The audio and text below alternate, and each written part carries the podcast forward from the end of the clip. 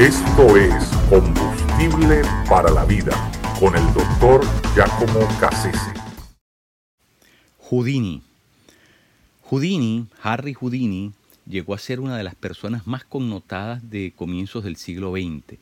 Este famoso mago, tal vez el, mago más recordado, más famoso de toda la historia de quienes se han dedicado a ese tipo de, entretenimiento, eh, bueno, eh, rompió todos los récords, posibles que tenían que ver con eh, convocar gente que, se interesara por este tipo de, actos. ¿no?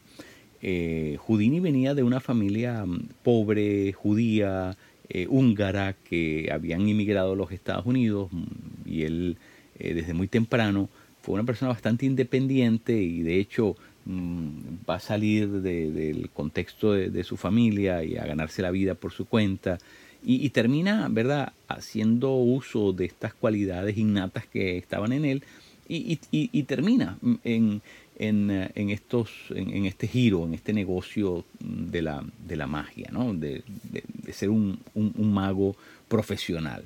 Él había leído la, la, la biografía de Robert Houdin, que era un mago mm, eh, francés muy famoso, y de ahí toma el nombre, ¿no? Houdin, Houdin Houdini, eh, Lo, más cerca, ¿verdad?, al nombre de esta persona a quien él, admiraba y de quien copió muchas de sus destrezas y, partes de lo, que, de lo que él presentaba como su propio show.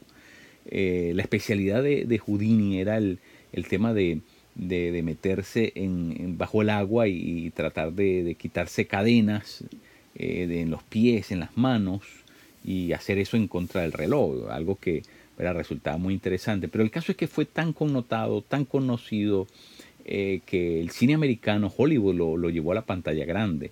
Así que en realidad eh, su fama fue realmente algo sorprendente. Sin embargo, hay dos cosas que me llaman la atención de la biografía de Houdini y es el hecho, uno, que era el hijo de un, de un rabino y que había sido criado en una estricta em, disciplina eh, judía, e hijo de rabino, estaba de alguna manera,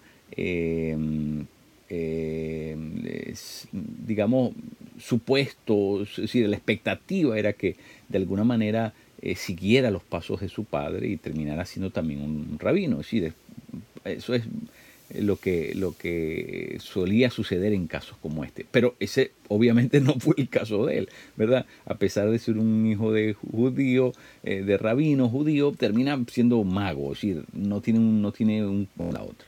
El, otro asunto interesante es que eh, eh, Houdini parte de su, de su carrera la va a dedicar a desenmascarar eh, precisamente a gente que usa la magia eh, para, engañar a, otros. Todos los que, los que se, dedican al tema de, bueno, de, leer la mano, de la bola de cristal, eh, lo que llamaríamos la cartomancia, la quiromancia, lo que, lo que llamaríamos todo este tipo de, fraudes que se hacen. él se encargó, hizo una cruzada eh, para demostrar, ¿verdad?, que todo ese tipo de uso de, la, de, los trucos mágicos era realmente erróneo, ¿no? Y, la gente comenzó a preguntarse, pero bueno, ¿qué es esto?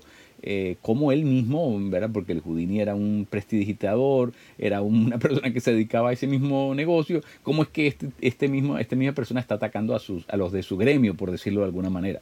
Lo, entrevistan y lo que él dice es que, bueno, yo sí lo hago, pero lo hago para entretener, en cambio esta gente lo hace para lucrar para engañar a otros, eh, eh, para, beneficiarse de, la ignorancia de, esas otras personas. Entonces, eh, es muy interesante porque ¿quién iba a pensar que un mago iba a comenzar a atacar y a desmentir y a, de alguna manera, a, revelar lo que estaba por debajo de, todo ese mundo? y traerlo a la, opinión pública y hacerlo visible y, de alguna manera eh, desenmascarar a, pillos que, que, usaban ese tipo de, actos para, para ¿verdad? trampear y, para confundir a la gente.